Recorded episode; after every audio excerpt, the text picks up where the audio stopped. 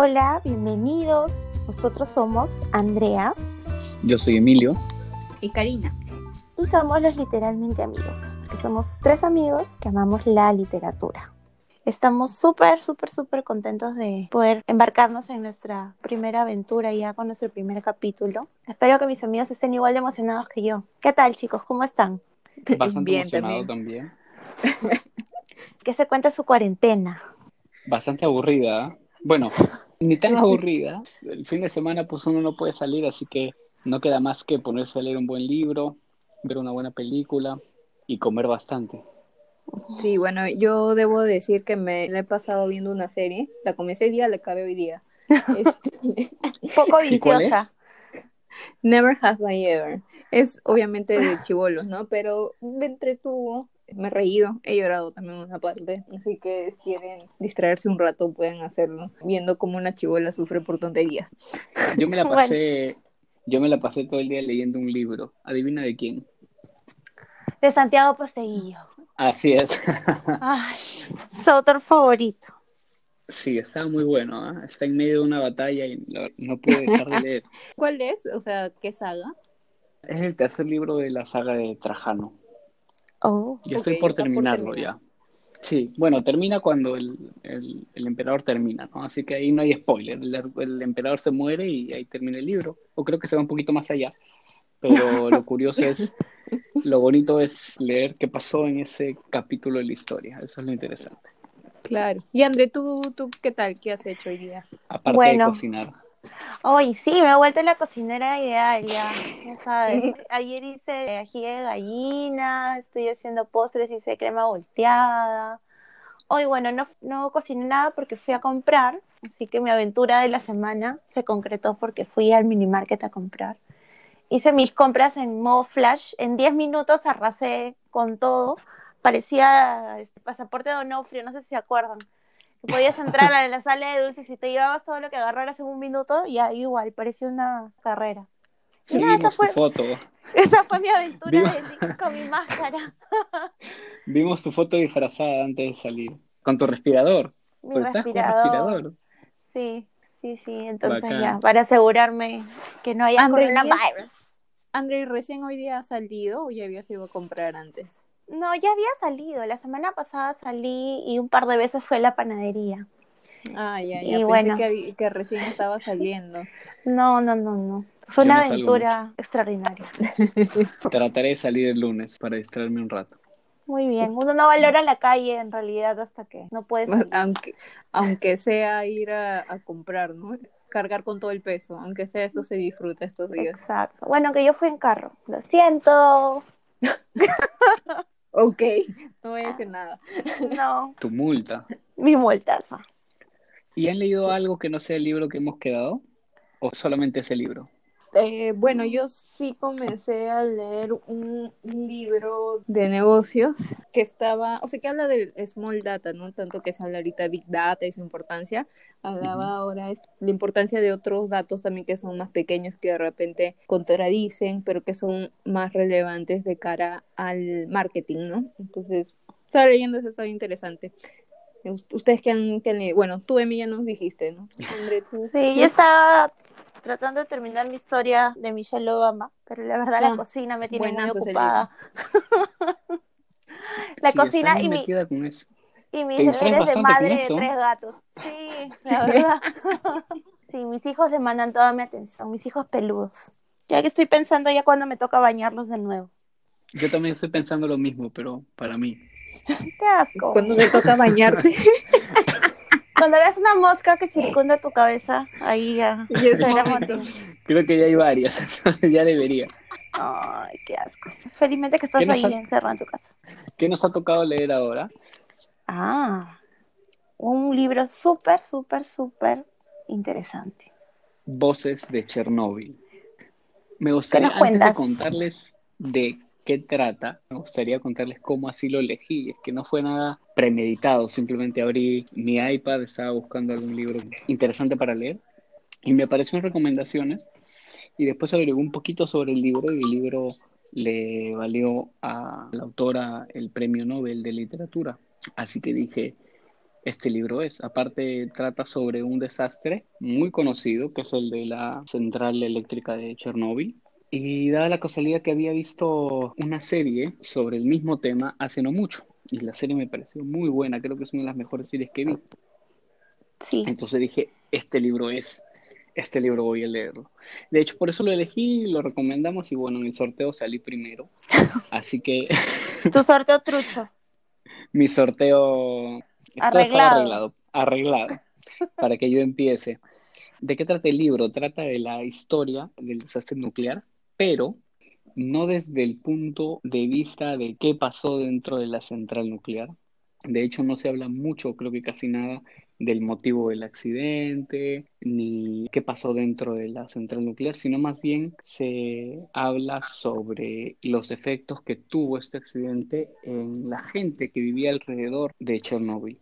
Esta autora entrevistó a algo más de 500 personas para hacer este libro. De hecho, el libro no sigue una narrativa muy convencional. De hecho, es un compendio de monólogos. Y cada monólogo es básicamente una entrevista con una persona y se tocan temas muy diversos, desde cómo enfrentaron la muerte, cómo enfrentaron la enfermedad de sus parientes. Hablan de qué pensaban los ingenieros, los ingenieros químicos, qué pensaban las personas que llamaban liquidadores, que luego vamos a explicar qué eran los liquidadores, los bomberos, los niños inclusive que vivían en esa zona.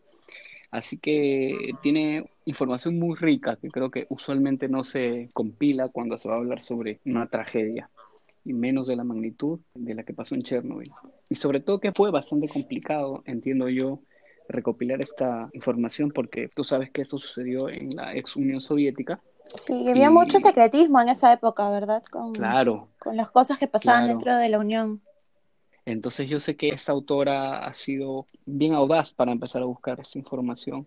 Pero bueno, y de la autora que sé, nació en el 48, vivía en Minsk, y lo curioso es que ella empieza a escribir este tipo de novelas, no solamente en Chernobyl, sino también acerca de otros temas, y ella llama a sus novelas novela de voces, que es básicamente recoger eh, la voz de las personas comunes de las áreas que han sido afectadas por, por ejemplo, este accidente, recopila esta información para que conozcamos sus historias.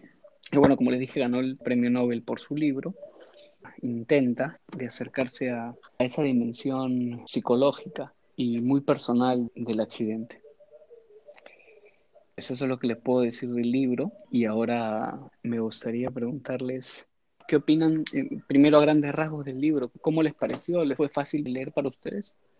Bueno, para mí fue medio complicado, no porque sea difícil en temas de la estructura o de cómo lo haya contado la autora, sino más por la situación en la que estamos encerrados, viviendo una pandemia, donde vemos muertes todos los días, ¿no? Y leer también en este libro de esta tragedia, cómo sucedió, las decisiones que tomó el gobierno de la Unión Soviética y las consecuencias que trajo eso en verdad me costó bastante poder leerlo continuamente, ¿no? Entonces por eso es que creo que me tomé mi tiempo, pero A mí también me costó. ¿ah?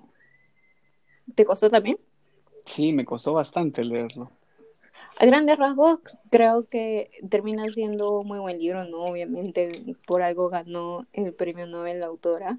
Expone demasiado bien lo que sufrió la gente, ¿no? Y más que nada a mí me hizo sentir como indignación por cómo sacrificó a mucha gente, no les daban protección o la protección necesaria, ¿no? Ante la radiación y cómo terminaban engañando los reportes también, ¿no? Entonces, el libro es bueno porque te hace sentir algo, ¿no? Ahora vamos al punto de los sentimientos. Aguántate un poquito. Ander, ¿a ti qué, Ander, ¿a ti qué te pareció? Bueno, tal como dijo Cari, en realidad es súper complicado la situación. Y en adición a lo que ella dice, justamente es como las historias, mejor dicho, que se narran en el libro, se ven desde una perspectiva posterior, ¿no? Y ahí también se expone cómo es que ellos percibieron la tragedia en el momento que ocurrió, tal como nosotros, que ahora en épocas del COVID en algún momento hasta minimizábamos el impacto que podía tener. Muchos de ellos desconocían cuáles eran las reales dimensiones de lo que acarreaba esta desgracia que ocurrió hace varios años y que hasta ahora lo siguen pagando muchos de ellos, ¿no? Entonces, aparte de ser un libro sumamente doloroso en ese sentido, es íntimo, es conmovedor, es como que eres parte, te absorbe, ¿no? Eres parte de la tragedia. Yo la verdad había visto la serie, pero no se compara en realidad el nivel de intimidad que tienes con el libro, ¿no? Es como que si realmente las personas estuvieran narrando la, la desgracia, cómo fueron afectados por ella o todas las historias conexas que ya vamos a ir comentando posteriormente. Pero para efectos de la lectura me pareció un libro fácil de leer porque las historias no tienen relación una con otra. Entonces tú vas leyendo y son historias individuales que puedes leer en realidad en cualquier orden. Si por ahí alguna muy extensa o alguna que no te quedó muy clara, como eso no arrastra información al siguiente capítulo, entonces como que no necesitas tampoco mucho de los recursos que leíste anteriormente, ¿no? Pero te permite darte una idea de qué fue lo que pasó y cómo es que esta gente sufrió en ese momento y vive sufriendo actualmente las consecuencias de esta desgracia. Es un libro muy bonito, conmovedor y bastante íntimo, ¿no? Si tuviera que describirlo en tres palabras. Y yo agregaría una- algo también, ¿no? Creo que te engancha, o al menos a mí me pasó esto, ¿no? Que terminé de leerlo y dije, bueno, quiero saber finalmente qué generó el accidente, ¿no? Y qué es lo que ha hecho el gobierno, el Estado luego, ¿no? Por su gente. Entonces ahí como que te engancha y quieres ponerte más en contexto cómo está ahorita la situación, ¿no?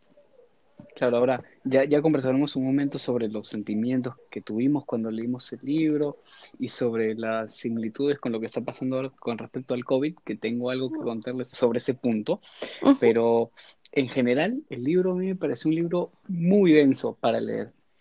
Muy denso no por la forma en la que está escrito, sino por el contenido, Mm, porque Sí, entras mucho en la psicología de las personas que estaban ahí y eso te carga emocionalmente. Sí. sí, Entonces de era, acuerdo. era- se, se me hacía muy difícil leer dos, tres monólogos o más de cuatro monólogos de largo, simplemente no lo podía hacer. Dejaba el libro, cogía mi libro de Santiago Poseguillo, lo leía un rato, regresaba al otro libro y estuve así por varios días. Así que ha sido un libro que me pareció bueno. eh, Tiene un inicio fuerte, Fulminante, sí, una bala una- corazón. como una, sí, una, Directo. eh, sí, directo, ¿no? A la yugular. entras a una montaña rusa de sentimientos, ni bien empieza el libro, porque el libro, sin entrar en spoilers, te narra cosas, me parece que hasta científicas al comienzo, en, en dos páginas, ¿no? El tema de cuánta radiación había, cómo comparas esa radiación con, no sé, un- una placa radiográfica, algo así. Hacía Claro, comparaciones, X, sí. Claro, hacía comparaciones muy simples sobre cuánta radiación había ahí y cuánta era la permitida para una persona.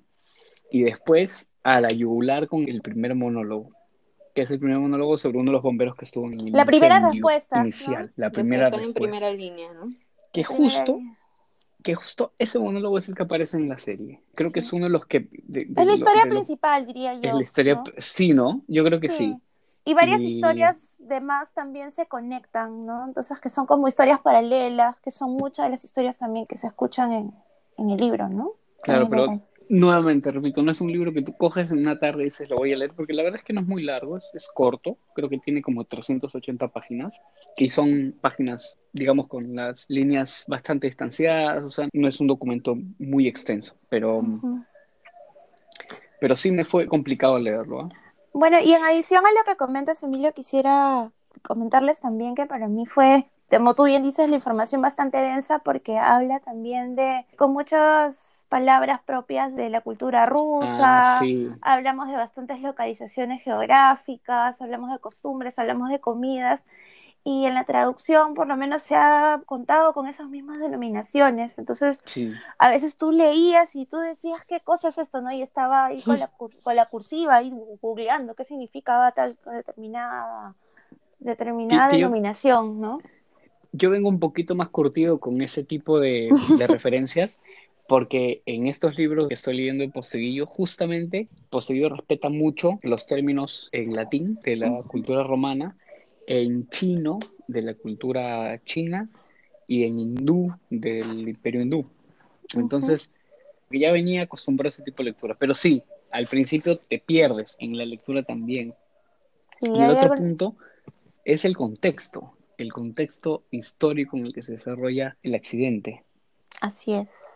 Hablamos de una Rusia posterior a los años de la Guerra Fría. Hablamos de una Rusia que ya se está... Más que Rusia, creo que en ese Una momento Unión era la Soviética, perdón. ¿no? Sí. Bueno, mejor dicho, sí. Exactamente. Hablamos de los años de posguerra fría, de la inminente ruptura de la Unión. Hablamos de un pueblo que ha sufrido por mucho tiempo de guerra, de hambre Mm. y de, de los azares de los gobernantes que tuvieron en algún momento. Entonces es un pueblo que ya venía sufriendo desde hace tiempo y continúa sufriendo, ¿no? Bastante conmovedor. Sobre todo porque hay una parte, ¿no? En la que se explica el por qué el shock o porque no, no entendían mucho el tema de la relevancia o el impacto que iba a tener en esta gente este accidente, ¿no? Y es que ellos mencionan que habían dos tipos de funcionalidades que tuvo el átomo, ¿no?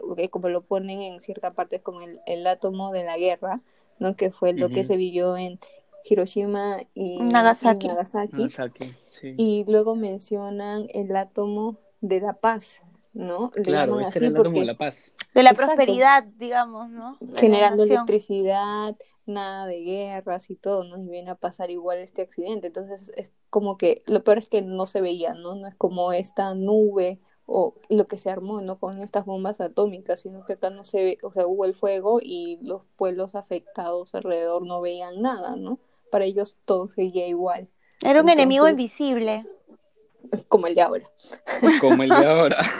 Y hablando del, del contexto histórico, también me pareció muy interesante ver, no sé ustedes qué opinan, pero creo que se muestra claramente dos aristas de la sociedad de la gente de Ucrania en la época de la Unión Soviética, y es que primero, mucha gente iba a atender la emergencia con mucho patriotismo, pero por otro lado, se quejan mucho del hermetismo de la información o el hermetismo de cómo se manejaba la información del accidente en Chernóbil y de hecho de la falta de ayuda, si lo quieres decir de alguna manera, o de cuidados que se tenía con las personas que se estaban quedando alrededor y que nunca salieron, o que salían pero salían luego.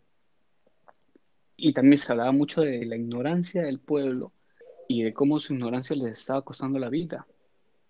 Sí, muchos de ellos preferían quedarse ahí, ¿no? Porque ahí tenían sus casas, tenían sus cultivos y todo, o sea, Sus que animales. les, gene- lo- les generaba valor a ellos, ¿no? Mudarse a otro lado era como comenzar desde cero, ¿no? Y mucha gente también era mayor, entonces imagínate estar en esa, en esa situación. De verdad es muy chocante leerlo en, en este libro, ¿no? Esas historias. Sobre todo también el tema de la, del hermetismo del gobierno, no solamente ante sus ciudadanos, porque el hecho de aceptar que había habido un accidente de esta magnitud era enfrentar el escrutinio a nivel mundial, ¿no? Sí, Mm. claro. Era el tema este de la competición que siempre ha habido entre Rusia y Estados Unidos. Perdón, ahora que, Sí. lo- que mencionas eso de la competencia entre ambos, ¿no? Inicialmente cuando hubo esta explosión, el accidente, muchos creían que era un ataque de Estados Unidos, ¿no? Que era la CIA y entonces hasta que finalmente se dieron cuenta que no, era un, un error humano prácticamente lo que había pasado ahí, ¿no? Claro, que el error humano lo descubren, bueno, eso ya con la información que saqué de la serie, el error humano lo descubren bastantes días después del accidente, porque en teoría el reactor era a prueba de fallas. Claro, se supone que la ciencia atómica de Rusia era de vanguardia, entonces ellos eran los que dictaban, o por lo menos era la imagen que querían dar, ¿no? Y bueno, ellos ocultaron bastante información a nivel interno y externo.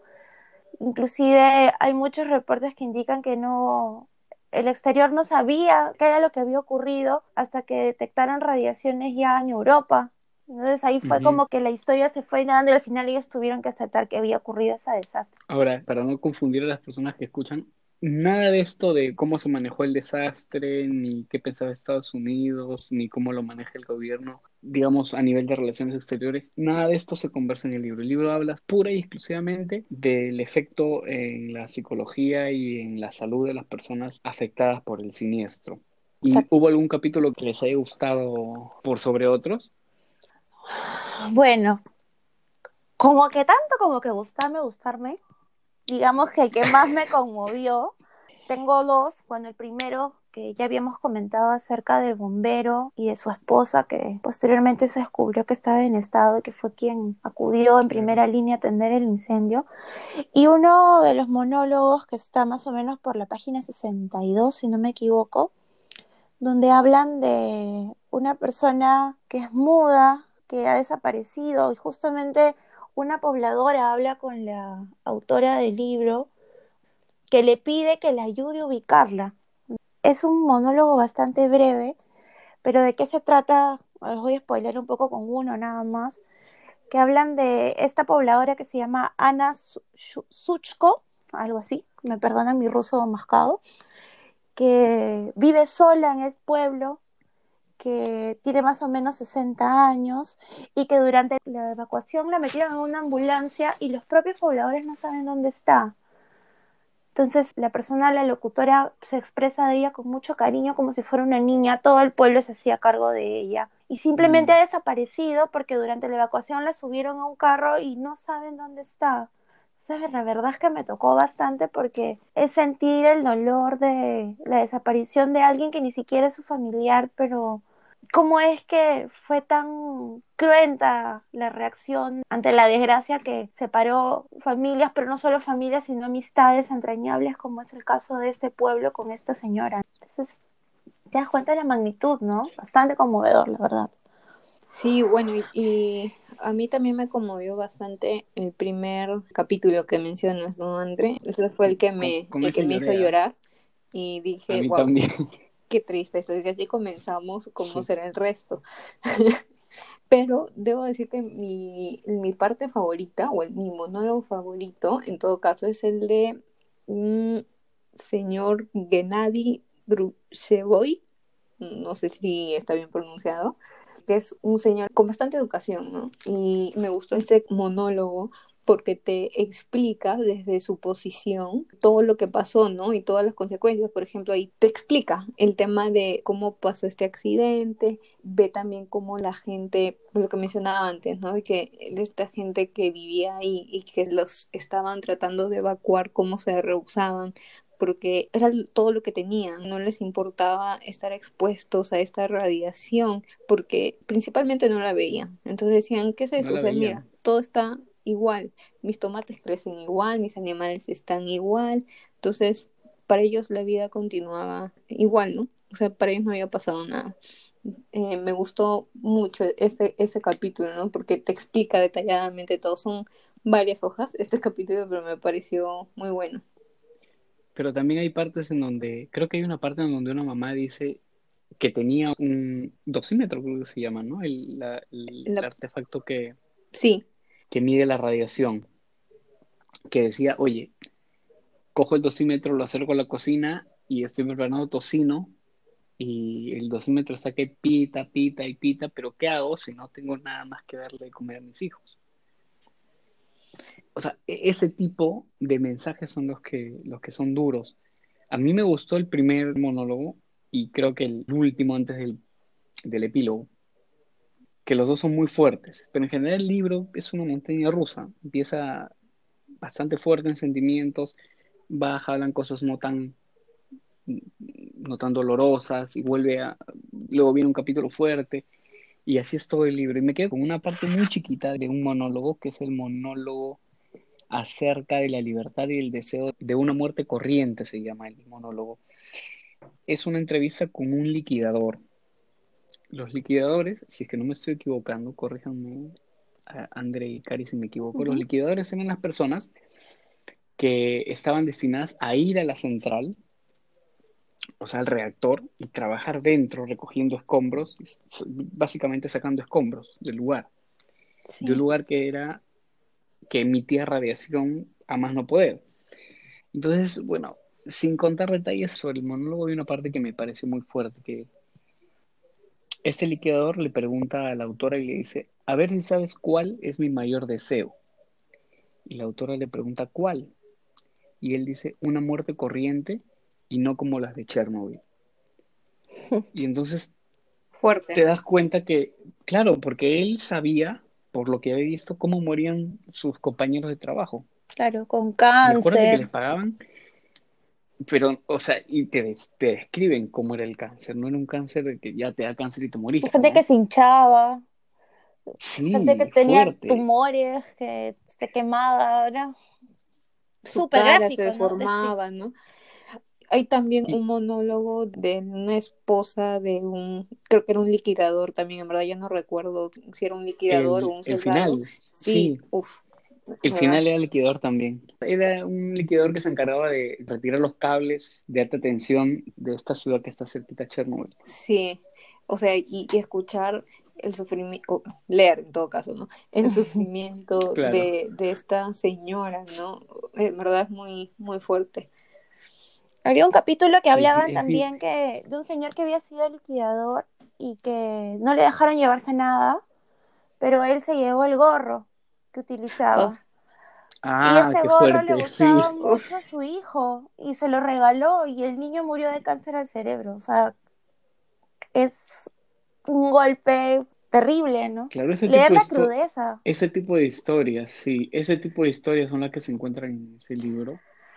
Si me permites Eh, este, adelante. adicionar algo más, bueno, ustedes saben que yo soy súper este, animal lover y la verdad es que uno de los monólogos con los que sufrí más es en el que hablan de esta gente que fue reclutada, los cazadores que fueron reclutados para ir a matar a las mascotas que habían quedado una vez que el pueblo fue evacuado, ¿no? Entonces hablan de cómo los perros se acercaban a la gente, a ellos, cuya misión era ir y ejecutarlos, ¿no? Entonces es súper doloroso porque ya no es solamente la gente la que sufre, ¿no? Sino ya va a otro nivel, ¿no? Aparte de, bueno, los animales. O sea, se- es como el ejemplo más claro de sufrimiento que ha vivido esta, esta, este pueblo, ¿no? No solamente ellos, Sí, sino sus claro. animales, su tierra que queda inválida para poder crecer, este, frutos que sean eh, aptos para ellos, el agua, los árboles. Es sumamente Y hay- doloroso, la verdad. Es, es bien fuerte, en verdad, ese capítulo también, sobre todo cuando narran. eh, estaba desolada, ¿no? Es- eh, ese, ese pueblo, y cuando escuchan a estos cazadores van a su encuentro, ¿no? Claro, todos Sí, amistosos, pues, mm. ¿no? ¿Qué se van a imaginar lo, a qué iban, ¿no? Ah, Ahora, hay que recordar que Karina no vio la serie. no, Sí, yo no he visto. yo sí. O sea, es- esto lo ha leído y creo que en las series pasa, o sea, digamos, muestran exactamente Sí, lo ese mismo. capítulo ¿Qué es tal cual. los cazadores de animales? Ya, una Es- razón es más para no ver. Ahora, de verdad sí me pareció el- doloroso, epil- pero me pareció doloroso verlo, leerlo fue peor todavía. O sea, ahí sí ya tengo que aceptar que salió de una lágrima. Y el epílogo me dejó pensando mucho. A ver, fue una tragedia, todos sufrieron, se narró por lo que pasaron estas 500 personas, o muchas de las 500 personas. Pero la autora dice, todo este sufrimiento lo tuvimos nosotros, pero finalmente Chernóbil se volvió en un atractivo turístico. Es, curioso que para los, los habitantes los que vivían en Chernóbil fue una desgracia completa y murió mucha gente mucho, y hubo mucho sufrimiento, pero para el mundo es un atractivo turístico. De hecho, todavía hay tours para que vayan a ver la ciudad. No sé si sabían eso. He visto Sí, videos en sí. YouTube. Ahora, iban a la ciudad antes de que construyan el segundo sarcófago. O sea, estaban expuestos ya a radiación aún durante esa No, el- lo que pasa es que este libro fue escrito cuando todavía hubo el accidente, retiraron los escombros, construyeron una estructura encima que le llamaban el sarcófago, y ese sarcófago creo que iba a durar 30 años o 20 años. Entonces, antes que se empiece a degradar y empiece a escapar la radiación, toda Europa juntó fondos, no sé de dónde, toda Europa y construyó un sarcófago encima del sarcófago anterior, que va a durar 100 años. Pero claro, esto lo vamos a seguir haciendo hasta que estemos acá en este planeta, porque esa radiación no se va a ir así nomás. Sí, pues. Perdón, ¿este libro en qué año salió? Dos- Este libro es... 2006 creo, ¿no? A ver, déjame ver. Sí, me parece que sí. Este libro es de ah, del 97. Del Ah, ok. 97 en Rusia y en el 2000, 2005 creo que se, se tradujo al español. Pero claro, en el momento que lo escribieron, todavía no había este segundo sarcófago. Oigan, ¿y, qué similitud ven con la situación actual? Bastante, ¿no? Bastante. Bueno, como les mencioné anteriormente, la ignorancia del pueblo durante la desgracia, qué es lo que está ocurriendo actualmente en nuestro país, ¿no? Mucha gente, pero no somos conscientes de qué es lo que va a pasar después. Actualmente estamos quejándonos de la cuarentena, de que no puedo salir, pero a la larga no sabemos realmente qué consecuencias nos va a traer, ¿no? Y estamos totalmente ciegos al futuro, que es lo que muchas veces se refleja en las historias de este libro, ¿no? Claro, en el caso del COVID, y poniéndolo en comparación con lo que pasó allá, el desconocimiento de los efectos del virus, como tú dices, ha hecho que cometamos muchas acciones temerarias a estos responsables. Por ejemplo, en mi caso, justo la semana previa a que se cierran fronteras en Perú, las dos semanas previas, yo viajé a Miami dos veces, me fui a Surinam, me fui a Colombia por trabajo, ustedes saben que por trabajo viajo seguido, pero entonces, en vez de negarme a viajar, seguí viajando y decía, no, bueno, esto es una gripe, es una exageración, no va a pasar nada. Te compré tu eh, alcohol en gel, ¿te acuerdas?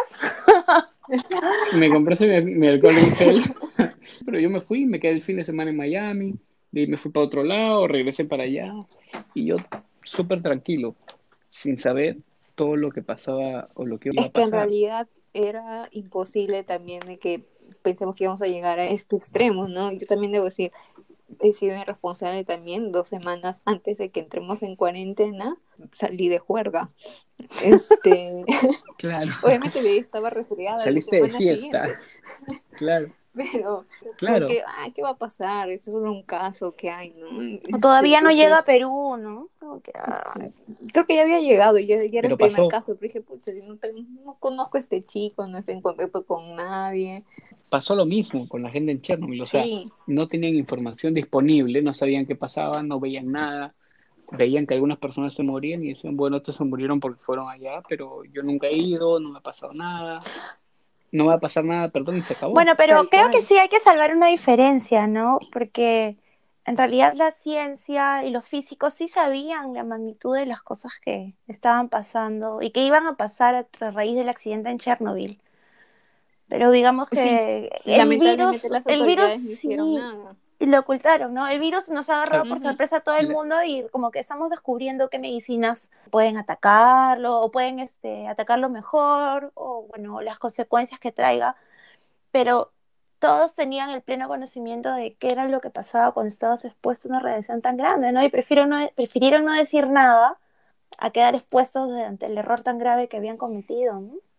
Claro, creo que las primeras horas y hasta los dos primeros días, y esto no viene del libro sino de la serie, las altas autoridades de los institutos nucleares de la Unión Soviética simplemente eran negacionistas con el tema, porque ellos no podían concebir que el reactor hubiera explotado porque entiendo yo que por algún tema de diseño el reactor no podía explotar. Entonces lo que decían es los escombros que han encontrado simplemente son pedazos de concreto, mientras que los bomberos y las personas que estaban allá decían, oye, acá hay grafito y el grafito la base, ¿no? era parte de la estructura interna del reactor. Entonces ellos decían, no, es imposible que tú hayas visto grafito, es concreto que está quemado.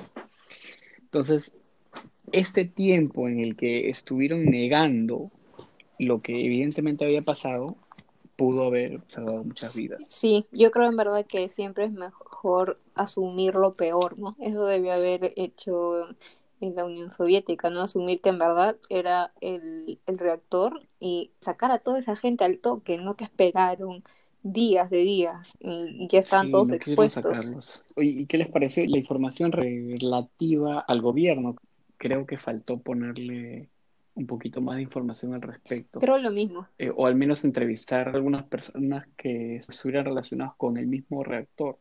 Sí, pero también debe haber sido bien difícil que accedan, ¿no? O sea, porque finalmente ellos son trabajadores del gobierno. culpables, ¿no? No, y los culpables, ¿no? De, de todo lo que está lo que ha sufrido esta gente.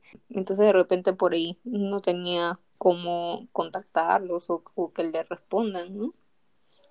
Claro.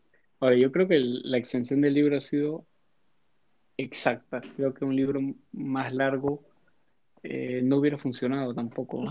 No, Yo hubiera, por la carga emocional que te sí, que tiene, yo creo que es suficiente. Suficiente, Esa- suficiente Sí. drama. Pero sí, como tú dices, Emilio, no me hubiera gustado ver también qué es lo que tiene que decir la contraparte, ¿no? Pero en realidad es algo que nos imaginaremos toda la vida porque no creo que el gobierno ni a estas alturas quiera dar su versión al respecto, ¿no? ¿Qué fue lo que ocurrió? Y aparte los involucrados ya están muertos por el nivel de radiación que reciben. Creo que, creo que hay uno que trabajó en la Sí, central que no, sigue pero vivo. Sí. hay Creo que uno pa- que se suicidó a raíz de la serie. ¿Ah, sí? Sí, Ah, ya ese es el que estaba vivo entonces. sí, por la presión mediática y no fue revivir todo este trauma y de hecho los sentimientos de culpa deben ser terribles, ¿no? Qué fuerte. Eso no sabían. Qué feo, eso no sabía. Yo sabía que había sobrevivido uno, bueno, si es el mismo que tú dices, ya, ya no está entonces. Y leerían los otros libros de Svetlana. Eh, Tiene libros sobre los niños de la Segunda Guerra Mundial, también narraciones, No creo. O sea, y sobre otras guerras en Afganistán. no. Para mí son temas muy fuertes. Al menos ahorita no me gustaría leerlo. De repente cuando pase una pandemia en un par de años probablemente. Bueno, miren, acá les, les tengo el dato. Eh, uno de los liquidadores heroicos que trabajaron en el desastre nuclear se llamaba Nagashibai Shupupov, de 61 años. Murió después del estreno del, del- de la serie en HBO. Se habría arrojado aparentemente del techo del edificio donde vivía, ¿no? Oh, hay que revivir eso debe ser. Qué feo. Sí. Debe ser fuerte. Y las imágenes son bien crudas, ¿ah? Sí.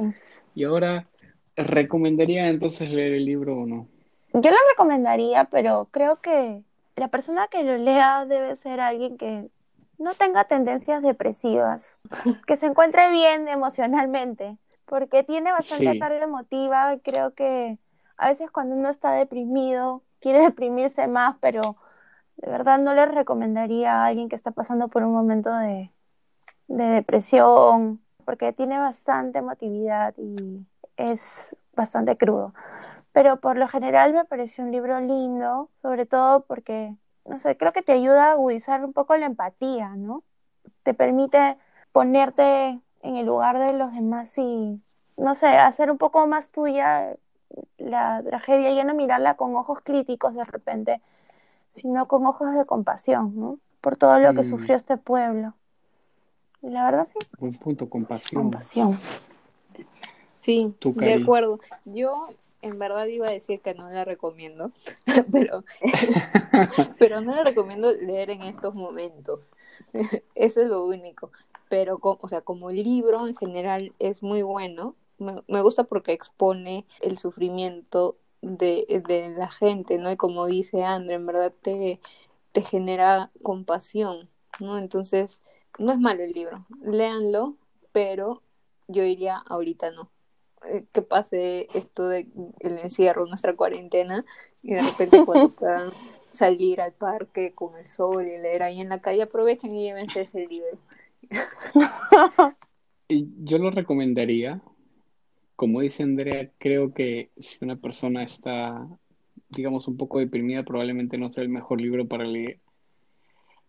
Pero si es que todavía no llegan a ese punto en la cuarentena, podrían empezar a leerlo. Yo creo que, que es un buen libro para leer, pero creo que no deberían leer o no intenten leer todos los monólogos o varios monólogos al día porque simplemente va a ser muy denso. Llegaba a tal punto de densidad que después de eso yo no quería hacer nada, me iba por otro lado y, y- Deprimido. o sea, no, no tenía Igual ganas, yo, sí, no tenía ganas de leer, es que era, era, te cargaba mucho, sí. te cargaba mucho sentimentalmente, entonces simplemente ya cerraba el iPad porque lo estaba leyendo en versión digital, lo cerraba y ya no quería saber nada.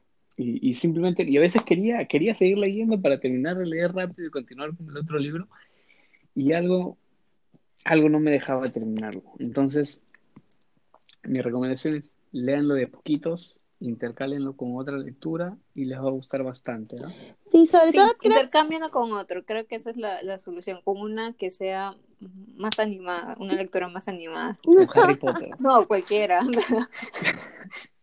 o con un poco de comedia. Y bueno, felicitarle a la autora.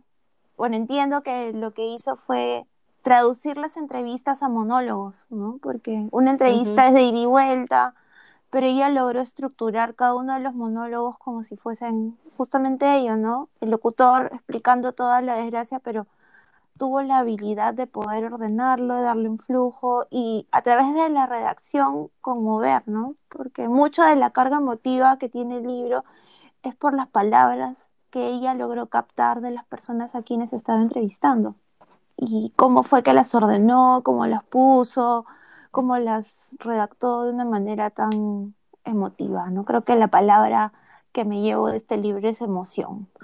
Pero sí, de verdad un gran trabajo y bien merecido su novel. No he tenido el gusto de leer sus otros libros, pero estoy segura que con el tiempo ha logrado perfeccionar más este estilo, ¿no? Claro. La verdad, muy bueno. claro. Ustedes dos, si me siguen en el Instagram, ustedes deben saber que yo he cogido el hábito ahora de libro que termino de leer, publico la foto del libro y le pongo unas estrellitas y le puse tres estrellas. Probablemente ahora que lo he pensado, mejor le hubiera puesto una más al menos, probablemente cuatro. Creo que las tres estrellas no hacen justicia al contenido del libro, pero le puse tres porque eso fue lo que sentí al terminar. Lo sentí muy pesado, lo sentí difícil de leer, de nuevo, no por el lenguaje, sino por la carga emocional. Le puse tres porque se me salió ponerle tres. Creo que ahora me corrijo y le pondría cuatro, pero acá alguien en esta conversación me dijo, oye, tres, yo le hubiera puesto uno y eso, le hubiera puesto cero. Entonces ahora Ahora que hable, pues. ¿Por qué, se, Es ¿por qué una en estrella, verdad es por la carga emocional. O sea, como dije, no es malo el libro, eh, pero en verdad como me hizo sentir mal en ciertas partes por la carga emocional, A ver, no es malo, o sea, pero no es me bueno. refiero que en estos momentos no es bueno para mí. Y también, o sea, lo, lo que te dije fue porque es lo que sentí también al terminar el libro, ¿no? Ahora, de repente que ya pasan más días, probablemente cambie y vaya subiendo las estrellitas. Creo que la próxima conversación que tengamos va Me a ser un update de las idea. estrellas que le hemos puesto a este libro. André- Para hacerle Andrés, ¿tú ¿cuántas justicia. estrellitas le pondrías? Yo le pondría, creo que cuatro y media de cinco, Wow. porque Un buen libro. sí, me pareció bueno. Este, definitivamente el tema no es de mis favoritos y como dice bien ustedes, no es el momento oportuno para leerlo, pero creo que eso no le quita mérito, ¿no? De hecho que fue súper complicado y el momento es para nada el mejor. Gracias Emilio por hacernos leer este libro en plena Sí, cuarentena. gracias por Creo hacernos sufrir de más. Pero creo que siendo, siendo bien este, ¿cómo le digo? Bien estrictos con el tema de la narrativa, de la autora, de la calidad de sus descripciones, del trabajo que le ha tomado hacer esta recopilación de entrevistas y exponerse ella misma también, imagino, al tema de la radiación, ¿no? Porque si estás hablando con gente que ha vivido ahí o te has acercado allí, creo que bien merecido independientemente de, de los sentimientos que me hizo sentir como libro, creo que está muy bien hecho, bien escrito. Por eso son cuatro y media de Yo cinco. me voy a disculpar por el tema de que yo más Bien. que irme al análisis como lo has hecho tú, Andrés, yo me he dejado llevar por lo emocional. Pero prometo para la próxima profundizar más en el tema de la estructura y, y lo que se ha trabajado, ¿no? Muy aparte de la emoción que te genera el libro. Es como, como algunos vinos. Sí, hay que dejarlo reposar. Sí, sí, sí. oxigenarse ahí un rato. Sí. Entonces hay que dejar Procesar. que, que pasen las Procesar emociones. realmente la información, Sí. ¿no? Y sí. Y probablemente la próxima conversación demos un update rapidito de qué creemos de, De cómo acuerdo. nos gustó el libro. Genial. ¿Y qué se viene? Así es, gracias ¿Y qué se al gran ahora? sorteo hecho por Emilio, me, me toca el libro que escogí yo, eh, Fahrenheit 451. Lo vamos a estar analizando en el próximo capítulo. No es muy largo tampoco, así que creo que les va a gustar. Es un libro corto. Yo estoy justo comprándolo ahora. El libro ya no se encuentra disponible en Apple Books. Puedes intentar una versión diferente. ¿Es en ¿ah? serio? Yo tengo el libro en físico, así que todo fresh. Ok, lo volví a encontrar, pero más caro. Ah, le, subieron el Ah, se precio. acabó la oferta. Oh. Bueno, yo sí lo compré En Apple en Apple Books. Books, pues como me dijiste, pero lo compré creo que 15 soles, 16 soles. Sí, claro, estaba ¿Y 19. ahora, ¿y ahora cuánto está? No, pero solo está la Wow. versión de inglés, 45, Oh, pero no, está en español. Ya no existe. Tra- Bueno, ya me contarás si al abrir tu libro Sí, todavía lo estoy viendo en este momento, no han seas envidioso. ¿Cómo voy a hacer? Porque no hay librerías abiertas y lo tenemos Bueno, que eso ya pronto. lo ves Dime, después. por favor. Solución. Ya Ya lo lo buscaré buscarás. entonces. Te tienes que recursear. No hay nada problemas, muchas soluciones, por favor. Soluciones, entonces. Bueno, ha sido, ha sido interesante conversar con ustedes sobre el libro que les he recomendado. Ojalá que les haya gustado. Ay, sí, ojalá que no se hayan aburrido. Al menos, No, no. al menos sirvió para el propósito que tenía, que era Así es. Cuéntenos qué les parece este libro. Si no han Gracias. leído, lo van a leer. Nos cuentan a ver qué les parece y también cuántas estrellitas le van a poner. Como yo, como Andre o como Amy. Ha sido un gusto enorme poder arrancar con nuestro proyecto y ahora sí con nuestro primer capítulo cerrado y la verdad espero que contemos con su amable atención y bueno, que nos comenten qué les gusta, qué no les gustó, de repente hablamos mucho, hablamos muy poco. Y ojo que muchas cosas se quedan recortadas en el camino, porque ya se habla muchísimo más de lo que se escucha. Estamos tímidas. Muchísimas gracias por muchísimas gracias por conversar con Muchas nosotros. gracias. Adiós. Hasta la Un próxima. beso a todos.